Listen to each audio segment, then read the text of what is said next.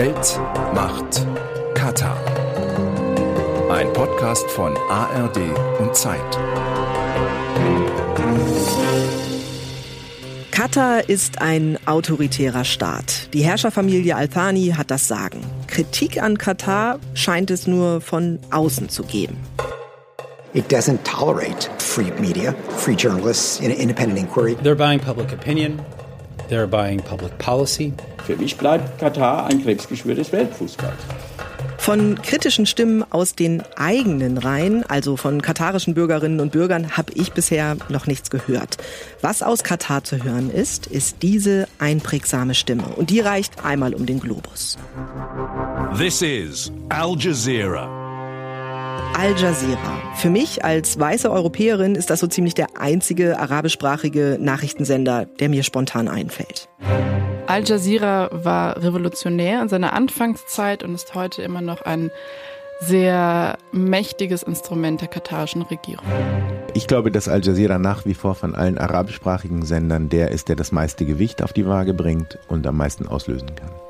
Das sind Pune Jalilevan vom ARD Politikmagazin Kontraste und Yassin Mushabash aus dem Investigativressort der Zeit. Die beiden haben monatelang recherchiert, wie Katar es schafft, seinen Einfluss immer weiter zu steigern. Wie nutzt Katar die Medien und allen voran Al Jazeera als Machtinstrument? Diese Frage wollen wir klären in der neuen Folge der fünften von Geld, Macht, Katar. Ich bin Lena Petersen. Als Al Jazeera an den Start ging, Mitte der 90er, als sie angefangen haben, da von Doha aus zu senden, da habe ich tatsächlich sehr wenig bis gar nichts davon mitgekriegt. Yassin, wie war das bei dir? Hast du diesen Sender tatsächlich ab der ersten Minute verfolgt? Das war definitiv ein echter Urknallmoment. Also ich habe das mitbekommen, vor allem über meine Familie in Jordanien, dass da was völlig Neues plötzlich am Start war. Und als ich das das erste Mal gesehen habe, ging es mir ähnlich. Das war einfach nicht vorher habbar, hörbar, sehbar in der arabischen Welt. Dass Al Jazeera beispielsweise Leute hat miteinander streiten lassen, die vollkommen konträre Meinungen hatten. Und es gab im ersten Moment jetzt gar kein richtig oder falsch. Das war nicht vorgesehen in arabischen Medien. Dass dann irgendwann Israelis und Palästinenser miteinander gleichzeitig im Fernsehen zu sehen, weil das überhaupt Israelis interviewt wurden in einem arabischen Sender, war vorher unvorstellbar eine der ersten konfrontativen Sendungen bei Al Jazeera hieß Ar-Ra'i wa Ar-Ra'il Akhir, also der Blick und der andere Blick. Das ist legendär geworden als Redewendung in der arabischen Welt. Das heißt, man kann das nicht anders beschreiben als eine richtige Überrumpelung eines Publikums in der arabischen Welt, das nicht an so etwas gewöhnt war. Das ist eine gar nicht so untypische Szene, glaube ich, die man bei Al Jazeera über die Jahre immer mal wieder hören konnte, dass Leute sich richtig gehend, ja, ich will nicht sagen anschreien, aber wirklich leidenschaftlich diskutieren. Und ich erinnere mich auch an Sendungen, wo Gaddafi, also der damalige libysche Diktator, in einem Fernsehstudio saß, man konnte ihn anrufen und ihm Fragen stellen. Und da riefen dann palästinensische Bauern an, die dann durchkamen und ihm Fragen stellten. Alles unvorstellbares Zeug. Also ein besonderer Sender mit, mit vielen Facetten. Pune, du warst für die Recherche mehrfach in Katar und warst auch bei Al Jazeera in Doha vor Ort. War da von diesem revolutionären Spirit, war davon noch was zu spüren? Was genau hast du da bei diesem Sender erlebt? Also Al Jazeera liegt auf einem großen, hoch abgeriegelten Komplex. Und im Hauptgebäude hängen an der Wand ähm, goldvertäfelt noch die Slogans, nämlich dass Al Jazeera Voice of the Voiceless sein möchte zum Beispiel. Slogans an den Wänden in Medienhäusern sind ja eher nichts Ungewöhnliches, aber auf den Bildschirmen laufen Fotos von Reporterinnen und Reportern, die bei der Arbeit ums Leben gekommen sind. Zum Beispiel gibt es einen sehr bekannten Fall einer Korrespondentin, die Mitte Mai während einer israelischen Militäroperation im Westjordanland erschossen wurde. Also da ist schon etwas Pathos zu spüren. Wahrscheinlich ist aber auch kaum ein anderer Nachrichtensender so dicht am Geschehen in gefährlichen Krisenregionen. Da, wo heute die Lobby ist, war früher das allererste Sendezentrum, ein relativ kleines Gebäude mit einer UFO-förmigen Glaskuppel. Hallo. Hi, hello, Pune. Nice to meet you. Hi. Ich habe dort Jamal El-Shayal getroffen, britischer Journalist, Senior Correspondent bei Al Jazeera English. Al Jazeera has been pivotal or even revolutionary when it comes to the sphere of media, the field of news gathering, news information, access to information. Er betont, dass Al Jazeera revolutionär ist, wenn es um den Zugang zu Informationen geht. Vorher in der arabischen Welt war es so, dass die Medien vor allem ähm, Propagandasprachrohr der Regierungen waren. Das habe Al Jazeera geändert, er sieht äh, den Sender als Vorkämpfer für eine freie Presse. Ironischerweise ähm, haben sie sich mit uns etwas nervöser verhalten. Vor dem Interview äh, kam jemand zu mir und sagte, dass über Domestic Politics, also Innenpolitik, bitte nicht gesprochen werden soll. Außerdem durften wir vor Ort nur den englischsprachigen Teil des Senders sehen und nicht den arabischen. Wir haben Al Jazeera vor etwa 26 Jahren da war der Sender aus Katar was komplett Neues und wir haben Al Jazeera in der Gegenwart, ein Sender, ja, der sich nicht so in die Karten gucken lassen will. Also lass uns einmal die Zeit dazwischen anschauen, um zu verstehen, ja, warum hat sich der Sender so entwickelt, warum ist er heute, wie er ist. Was war Al Jazeera denn nach den Gründerjahren für einen Sender, Yassin? Naja, ich würde sagen, das Entscheidende ist, dass die sehr, sehr gut waren in dem, was man auf Englisch News Gathering nennen würde. Das heißt, vor Ort zu sein und Informationen einzusammeln. Also sie hatten ein irre großes Korrespondenten- und Reporternetzwerk. Und es gab immer wieder auch historische Momente, wo Al Jazeera praktisch die einzigen vor Ort waren. Das fing an im Afghanistan-Krieg. Al Jazeera war der einzige Sender mit einem Büro in Afghanistan und hat damals vor allem berichtet über die Folgen der Luftangriffe und der Militärschläge auf die Zivilbevölkerung, was das Bild des Afghanistan-Krieges in der arabischen Welt nachhaltig geprägt hat.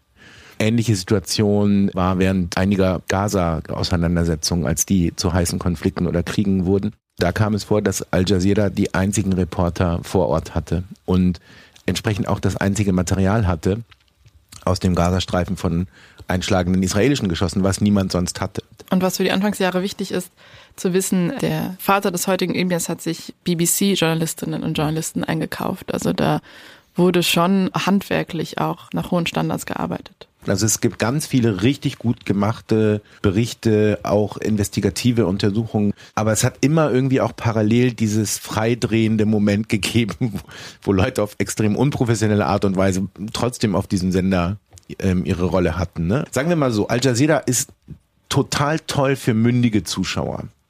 Dann ist es wirklich ein absolutes Plus. Das heißt tatsächlich, ihr seht da so ein sehr, sehr starkes aufklärerisches Potenzial, was der Sender gerade in den Gründerjahren hatte. Ja, dazu gehört auch, dass Al Jazeera eines der Machtinstrumente dieses Staates ist und Katar zum ersten Mal auf die Weltkarte quasi gesetzt hat. Also noch viel weniger als heute wussten die Menschen damals, was Katar überhaupt für ein Land ist. Und ähm, Al Jazeera hat das geändert. Der Sender ist ganz klar außenpolitisches Instrument. Der Sender ist sehr wichtig für den Staat. Das sieht man daran, dass er 500 Millionen Dollar jährlich ins Programm steckt. Wie fast alle Softpower-Initiativen der katarischen Politik richtet sich auch Al Jazeera ja nicht nur an ein Publikum oder in eine Richtung. Also die offensichtliche Seite ist ein arabischer Sender für ein arabisches Publikum. Ähm, und da ist der Effekt der, dass die plötzlich Dinge zu hören bekommen, die sie in ihren eigenen Ländern vorher nicht hören sollten. Und das merken die Leute natürlich und dann machen sie auch diesen Schluss im Kopf, ah, und Katar hat das möglich gemacht. So, die bringen uns quasi ein Maß an Freiheit in unser Land, das wir vorher hier nicht hatten. Eine Illusion, weil Katar ja nicht wirklich der Botschafter der Freiheit in der Welt ist, aber diese Illusion ist eben das, was man damit erreicht. Zugleich war Al Jazeera, glaube ich, aber auch ein Signal an den Rest der Welt, der gar nicht Arabisch gesprochen hat oder spricht, um zu zeigen, wir können mitmischen. Wir haben Zugänge, die ihr nicht habt. In Gaza, in Afghanistan, bei Al-Qaida und anderen Terrorgruppen. Da sind wir wettbewerbsfähig. Und das spiegelt ja wiederum ganz genau die katarische Außenpolitik, die zu derselben Zeit genau dasselbe auf der geopolitischen Ebene und der Verhandlerebene macht. Das spiegelt Al Jazeera eben im Nachrichtengeschäft. Du hast jetzt Al-Qaida schon angesprochen, also die Terroranschläge vom 11. September 2001, 9-11. In dem Kontext habe ich Al Jazeera tatsächlich auch als Medium das erste Mal richtig wahrgenommen. Und damals wurde der Sender dann eben auch, also einerseits total oft zitiert als Quelle, andererseits war es aber auch im Westen so, dass es dann hieß, naja, das ist jetzt so der Haussender von Osama bin Laden. Also was für eine mhm. Rolle hatte Al Jazeera denn damals? Wie ordnet ihr das denn ein? Also Al Jazeera war auf jeden Fall der Haussender von Al-Qaida, zumindest für Osama bin Laden und bis zu seinem Tode. Und das hat man ganz klar gemerkt daran, dass bestimmte Ansprachen, also bin Laden hat ja mit dem Rest der Welt vor allem über seine Audios, manchmal Videos kommuniziert. Und manche von denen wurden in Internetforen veröffentlicht und da konnte jeder die finden, der wusste, wo man suchen musste. Aber manche, wahrscheinlich die, die Bin Laden für besonders wichtig hielt, die wurden physisch bei Al Jazeera abgegeben oder denen zugespielt. Und dann haben die die geprüft. Ich war nicht dabei, ich weiß nicht, wie gut sie das geprüft haben, aber die gelten alle als authentisch. Und dann haben die die ausgespielt. Und dann hatten sie weltweit exklusiv als einzige für einen gewissen Zeitraum, bevor sie es mit anderen geteilt haben oder alle anderen das zitiert haben, eine Rede, in der Bin Laden sagt, wir werden die Amerikaner im Irak alle in die Luft sprengen oder wir werden Anschläge in Europa planen oder wir werden dies machen, das machen. Vor allem in den Jahren so 2003, als es im Irak richtig losging, bis 2005, 2006, da war Al Jazeera der Haussender von Al-Qaida. Das kann man so sagen. Al Jazeera sagt immer, wir haben das journalistisch sauber gemacht. Ich würde sagen, das hätte man noch besser machen können mit ein bisschen mehr Kontextualisierung. Aber das war eine Symbiose. Und diesen Ruch ist Al Jazeera auch nie wieder so richtig losgeworden. What Al Jazeera is doing is vicious, inaccurate. Das war der damalige US-Verteidigungsminister Donald Rumsfeld, der hier offenkundig keine Freude an Al Jazeera hat, weil sie unangenehme Fragen stellen. Und dass die Amerikaner zeitweise sehr, sehr empfindlich auf Al Jazeera reagiert haben, konnte man auch daran ablesen, dass es mal ein mitgehörtes, mitgelauschtes Gespräch gab zwischen Tony Blair und George W. Bush, in dem Bush fantasiert hat darüber, ob man Al Jazeera nicht zu Klump bomben könne. Das hat er dann später als Scherz zurückgenommen. Aber ich sag mal so, der Gedanke war da irgendwo zwischen seinen Ohren. Also die waren mächtig genervt von Al Jazeera. Ich würde mal sagen, manchmal zu Recht und manchmal zu Unrecht. Wir klettern mal ein bisschen äh, weiter auf unserer Timeline. 2006 ging dann Al Jazeera English mit dramatischer Musik, bildgewaltig und großem Anspruch an den Start. Welcome to Al Jazeera. It's November the 15th, day one of a new era in television news. Eine neue Ära des TVs, die da startet. Die erste Stunde des Programms steht heute auch noch auf dem Al Jazeera YouTube-Channel. Plötzlich war Al Jazeera im Westen noch viel präsenter als zur Jahrtausendwende. Würdet ihr das dann auch noch zu den Gründerjahren von Al Jazeera zählen oder würdet ihr sagen, da ist der Sender dann vielleicht auch schon ein anderer als ja vor zehn Jahren zur Gründung von Al Jazeera? Al Jazeera English hatte am Anfang auch diesen revolutionären Spirit in dem Sinne, dass ähm, der Sender sehr stolz darauf war, dass es Reporterinnen und Reporter aus der Region waren, die über die Region berichtet haben, im Gegensatz zu Korrespondentinnen und Korrespondenten aus den USA oder England, die eben über arabische Länder berichten. Gleichzeitig zeigt der Sender, dass sie ein sehr großes Selbstbewusstsein hatten, da sie ja dachten, dass sie es mit CNN und BBC und der englischsprachigen Konkurrenz aufnehmen können.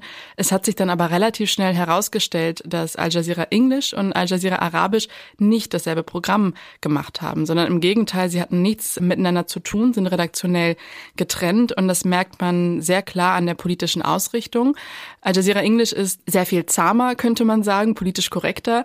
Al Jazeera Arabisch nähert sich Extremisten ganz anders an, bietet ihnen eine Plattform, so wie es Al Jazeera Englisch nie machen würde. Gibt es dafür denn im weiteren Verlauf des Senders auch noch Beispiele, wo das passiert ist? Ja, ein Beispiel ist der arabische Frühling ab 2011. Da schlägt sich Al Jazeera ganz klar auf die Seite der Islamisten. Sie sind sehr nah dran an den Brennpunkten der Revolution in Tunesien, Ägypten, Jemen und sie spielen damit eine entscheidende Rolle bei der Mobilisierung. Man merkt das ganz klar im Programm, dass sie Sprachrohr der katarischen Regierung sind, die ganz klar auf die Muslimbrüder setzt. Wie eng der Staat und Al Jazeera zusammenhängen, sieht man auch in einem Beispiel 2015 bei einem Geiseltausch mit der Terrororganisation Jabhat al-Nusra. Und Al Jazeera waren eben die ersten, die davon erfahren haben und äh, live berichten konnten. Kann man denn sagen, zu dem Zeitpunkt ist dann auch aus so einem Anspruch, objektiven Journalismus zu betreiben, Aktivismus geworden? Ist es da umgeschlagen? Ja, und wieder gibt's hier eine Gleichzeitigkeit der Entwicklung im Journalismus von Al Jazeera und in der Ausrichtung der katarischen Außenpolitik. Denn Katar als Staat, als Regierung schlägt sich ja auch auf die Seite der Rebellen und geht diese Wette ein, diese geopolitische Wette, die werden am Ende gewinnen, besser wir sind jetzt schon deren Freunde. Und das spiegelt sich eben in Al Jazeera, wo traditionell allerdings auch durchaus islamistische Journalisten und Journalistinnen gearbeitet haben oder solche, die mit den Zielen dieser Rebellen sympathisiert haben. Und ja, ich würde schon sagen, auch da muss man genau hingucken. Es ist nicht so, dass Al Jazeera 24-7 nur noch Propaganda für die Aufständischen in Damaskus oder sonst wo gemacht hätte, aber eben so deutlich und so einseitig zwischenzeitlich berichtet hat, dass in der Summe das gar nicht anders zu deuten ist, als dass Al Jazeera sich auf die Seite der Opposition gestellt hat und gegen die Herrscher, die dort herausgefordert wurden und das eben ganz sicher, sagen wir mal so, nicht zufällig die katarische Regierung zur selben Zeit politisch dasselbe spielt. Und wie Katar die Muslimbruderschaft unterstützt, das äh, sieht man vor allem an der Figur Yusuf al-Qaradawi, der seit 1961 in Doha gelebt hatte. Er ist vor kurzem gestorben. Qaradawi ist in Katar zu der Führungsfigur der Muslimbruderschaft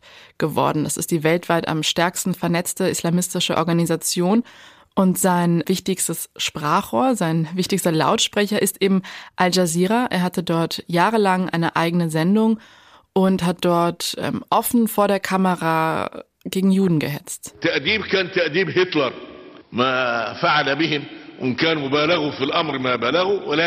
Sinngemäß sagt er hier, dass die letzte Bestrafung oder die letzte Folterung von Hitler stammte. Ähm, auch wenn einiges davon übertrieben gewesen sei, äh, bezeichnet er das als eine göttliche Strafe, die das nächste Mal im Land der Gläubigen passieren soll. Und sowas lief eben unwidersprochen offen auf dem Sender. Nicht zum einzigen Mal, das ist öfter vorgekommen. Al Jazeera hat die Kritik daran immer abperlen lassen, weil sie das akzeptabel finden.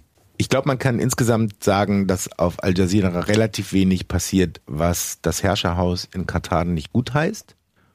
Und daran gibt es eben manchmal auch heftige Kritik. Jazeera is the, is the voice of Qatar. Das ist Jussi Kupperwasser. Unser Team hat ihn in Israel getroffen. Er ist Sicherheitsanalyst und Geheimdienstexperte und kennt sich in Bezug auf Katar extrem gut aus. Al Jazeera ist aus seiner Sicht so etwas wie der Lautsprecher Katars. The way with which Qatar spreads its messages around the world. It's a very opinionated news channel. Er sagt, dass Al Jazeera ein Weg ist, wie Katar seine Botschaften in der Welt verteilt. Es sei ein sehr meinungsgesteuerter Nachrichtensender. Und er betont das Problem bzw. die Doppelstrategie, weil Katar zum einen ja zur Stabilität und Ruhe beitragen möchte, diesen Vorzeigesender hat, für Meinungsfreiheit einsteht und gleichzeitig aber im Programm Aufstachele zu Gewalt und äh, Terror und das eigentlich die Stimme von dem sei, was Katar erreichen will, meint Kupperwasser. Wie groß stuft ihr denn in Summe dann den Einfluss des Senders ein von Al Jazeera? Kann man das überhaupt irgendwie fassen? Ein Zahlen nicht so richtig. Also alle Zahlen, die ich gefunden habe über ähm, das Publikum von Al Jazeera sind, da ist eine irrsinnige Spannbreite. 50 bis 300 Millionen Haushalte wird da gesagt. Das obere Ende halte ich für viel zu hoch. Aber selbst 50 Millionen wären schon richtig viel mit Blick auf das arabische Publikum. Also natürlich hat Al Jazeera tierisches Gewicht, aber ich habe in den letzten Jahren auch immer wieder festgestellt, das ist jetzt sozusagen anekdotische Evidenz, aber Freunde und Familie im Nahen Osten, wenn früher durchgehend Al Jazeera läuft, dann wird eben heute auch mal umgeschaltet auf Al Arabiya oder auf andere Konkurrenzsender. Also Al Jazeera ist immer noch die Nummer eins, würde ich sagen, aber mein Eindruck ist, es wird nicht mehr als der eine Sender, den man rund um die Uhr gucken muss, angesehen. Der Einfluss des Senders ist so groß, dass sich äh, die Bezeichnung Al Jazeera-Effekt etabliert hat in der Medien- und Politikwissenschaft. Der beschreibt zum einen den emanzipatorischen Effekt, über den wir schon gesprochen haben, und gleichzeitig auch die Art und Weise, wie sich ein Sender in Politik einmischen kann.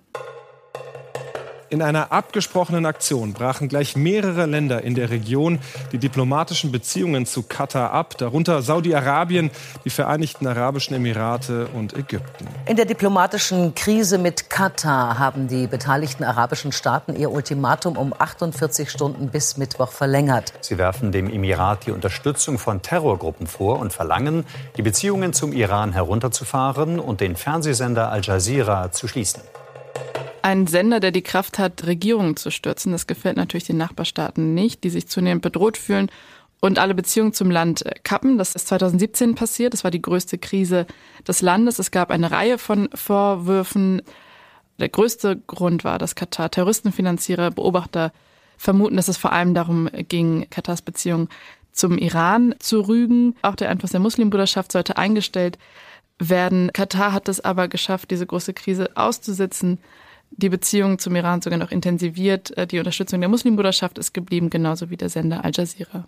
Also das heißt, die Blockade ist dann irgendwann vorbei, diese diplomatische Krise ist überwunden. Al Jazeera sendet bis heute ungebrochen. Inwiefern war das ganze Vorgehen der Nachbarländer denn dann überhaupt erfolgreich? Es war gar nicht erfolgreich. Also die Blockade war eine totale Schlappe für Saudi-Arabien, Bahrain, Ägypten und die Emirate.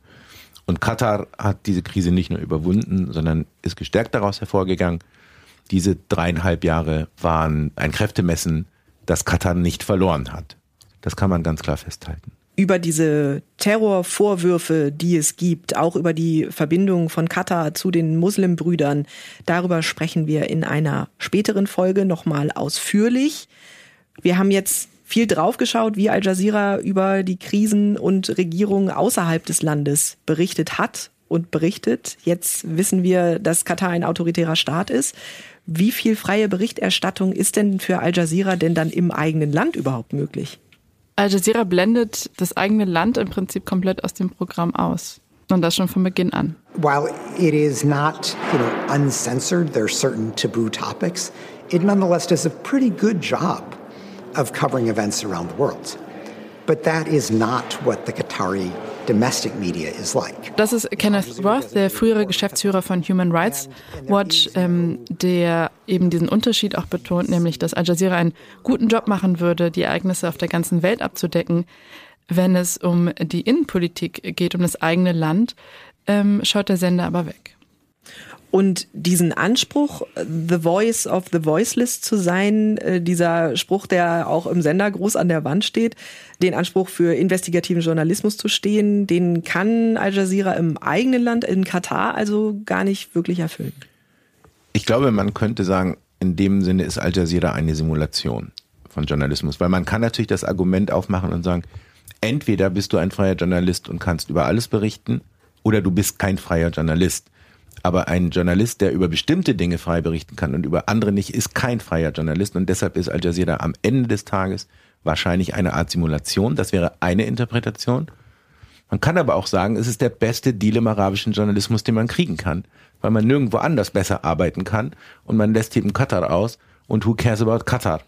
Innenpolitisch ist Katar ja nicht so dramatisch interessant, dass man da jetzt sozusagen jeden Tag seine Sendung mitfüllen könnte. Da ist in anderen Ländern mehr los ich finde, das ist gar keine so einfache Frage. Also wenn man sich eine Sekunde lang vorstellt, man ist Journalistin oder Journalist in der arabischen Welt. Wo würde man gerne arbeiten, wenn es einem wichtig ist, frei zu arbeiten? Wenn es eine professionelle Anstalt, ein professioneller Betrieb sein soll, dann wahrscheinlich am ehesten bei Al Jazeera oder man macht es irgendwie als Blogger oder, oder irgendwo im Web und versucht da seine Nische zu finden mit entsprechend kleinem Publikum. Aber die Begründung, die ich gehört habe von Jamal El-Shayal, nämlich dass Katar ja nicht so wichtig sei im Verhältnis zu den anderen Ländern, ist schon fast niedlich, dass es da eine Bescheidenheit gibt, die das Land sonst nicht so zeigt. Es stimmt ja auch nicht, dass Al Jazeera nicht über Katar berichtet. Es berichtet halt verzerrt. Also gerade war Bundeskanzler Olaf Scholz in Katar und auf Al Jazeera liefen unten lauter Meldungen durch, was der Emir zu diesem Besuch gemacht hat. Und alle waren komplett unwichtig. Aber die wurden natürlich gefeatured wie blöde, weil das Nachrichten aus Doha waren es gibt keine kritischen Nachrichten über Katar. Ne, das ist, das ist halt der Punkt. Das heißt, als Blogger zum Beispiel würde das noch funktionieren, aber so eine richtig freie Presse haben wir in Katar nicht. Nein, genau. Ich habe jetzt eher mit Blick auf die gesamte arabische Welt das gesagt, aber natürlich als Blogger ist es auch in Katar äh, für andere schwierig.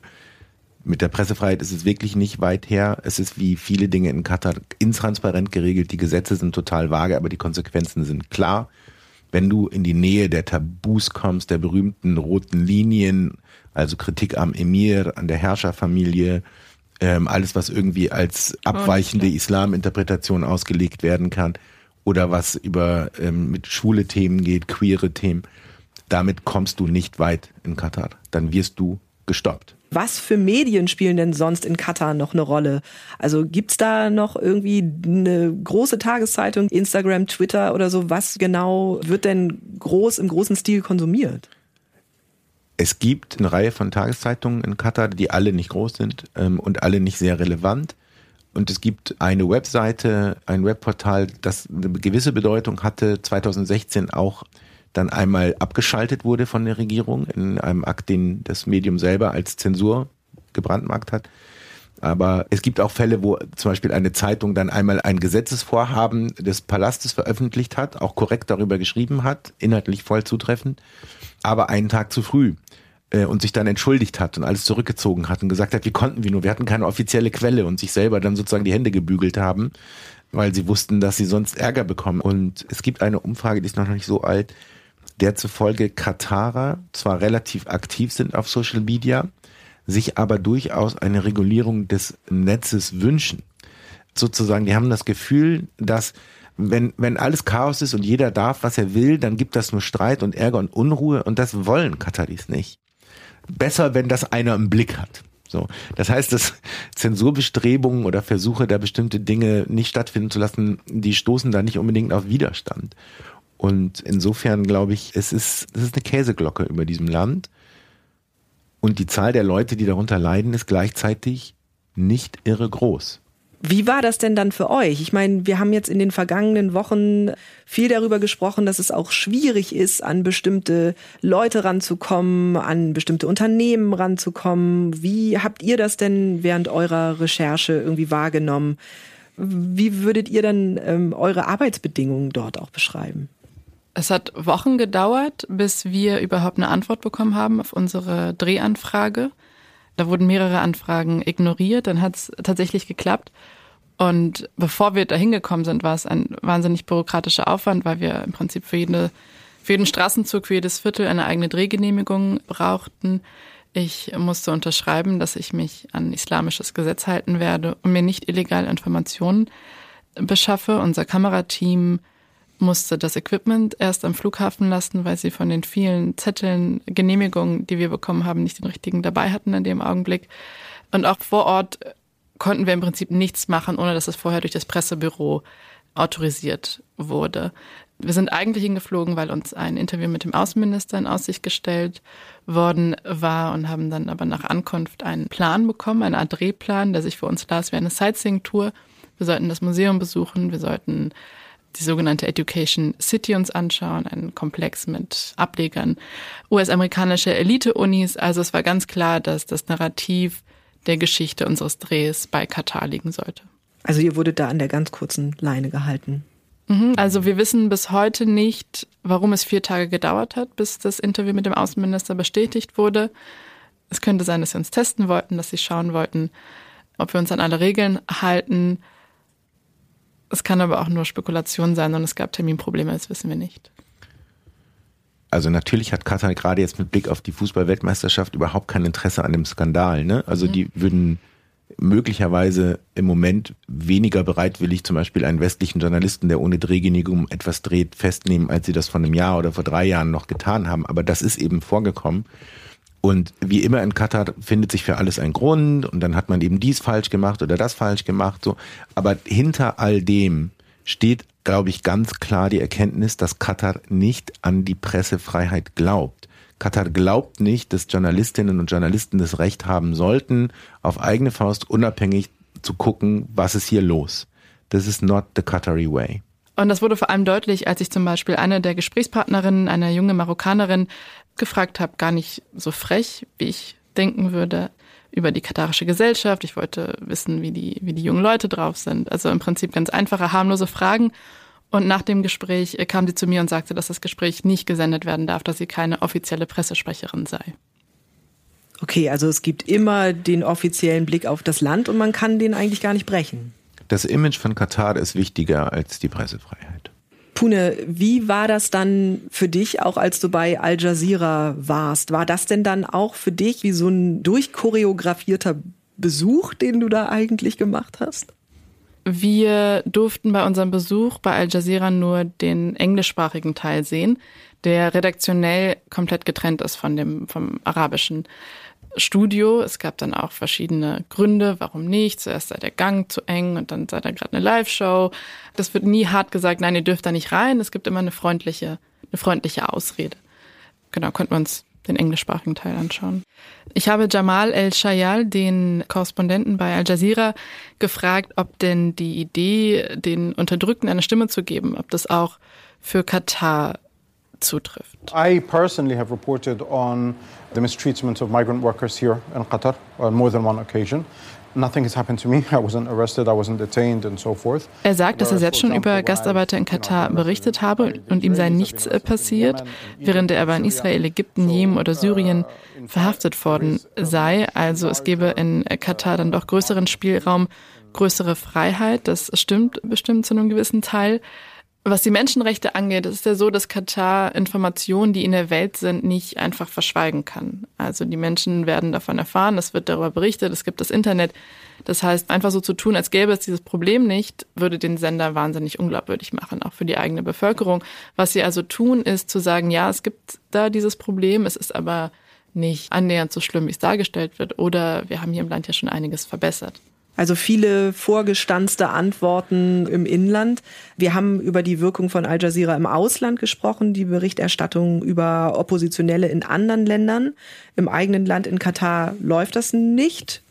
Diese Opposition, haben wir in der ersten Folge besprochen, existiert auch gar nicht richtig. Da bleibt es dann bei Verlautbarungen in der Katar-Berichterstattung. Wie groß stuft ihr denn die Macht ein, die Katar durch Al Jazeera geschaffen hat?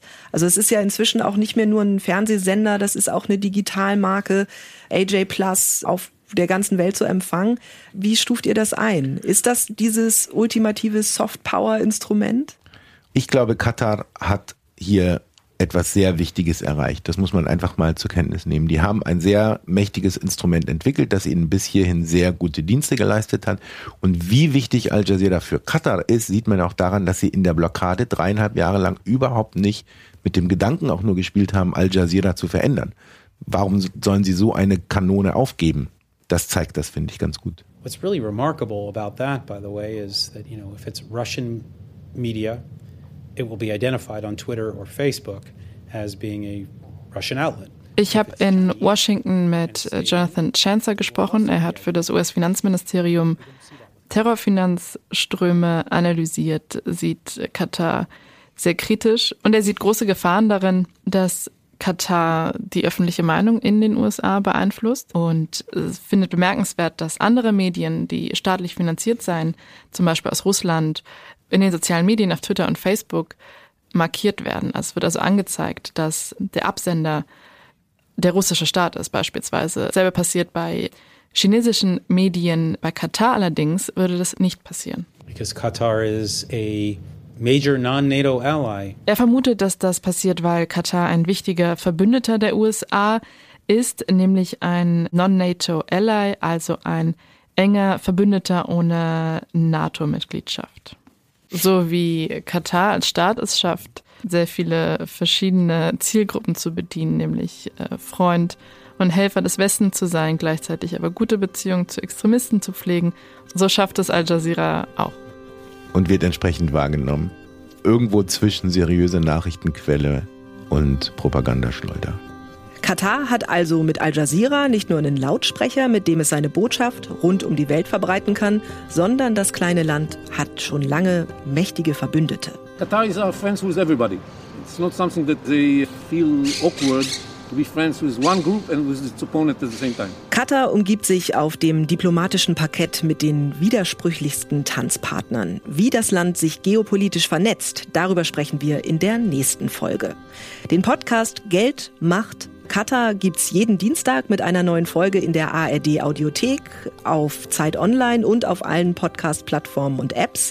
Und wer nicht nur hören, sondern auch gucken und lesen möchte, in der ARD Mediathek steht ein Film von unserem Reporterteam, der heißt wie der Podcast Geld macht Katar. Den gibt's wie gesagt in der ARD Mediathek und auf Zeit Online gibt es unter dem Titel Katar, die kleine Weltmacht, ein umfangreiches Dossier. Wir packen den Link dazu in die Show Notes. Geld, Macht, Katar ist ein Podcast von RBB, BR und Zeit. Moderation und Skript Lena Petersen. Reporter sind Pune Jalilewand, Yassin Mushabash und Benedikt Nabben. Dank an Ole Pflüger und Marc Krüger und die Redaktionen von Der Zeit, Report München und Kontraste.